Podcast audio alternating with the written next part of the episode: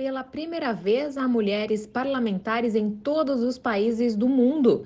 É o que afirma o último relatório anual da União Interparlamentar, o órgão global que promove a paz por meio da diplomacia parlamentar e do diálogo. Também disse que a participação feminina nunca foi tão diversa quanto atualmente.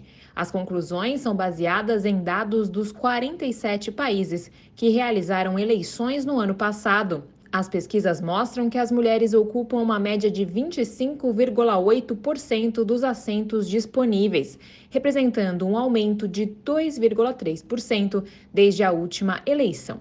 Apesar desses dados positivos, a União Interparlamentar observou que este é o menor aumento na participação feminina em seis anos. A outra má notícia é que, nesse ritmo, levará mais 80 anos para alcançar a paridade de gênero no parlamento.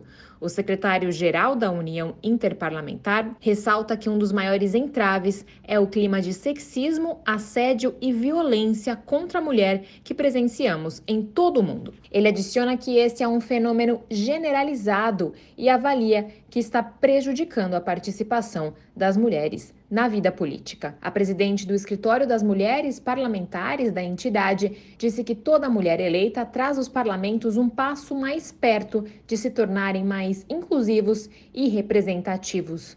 Mas, no geral, ela acrescentou que o progresso é muito lento, com metade da população mundial ainda muito subrepresentada.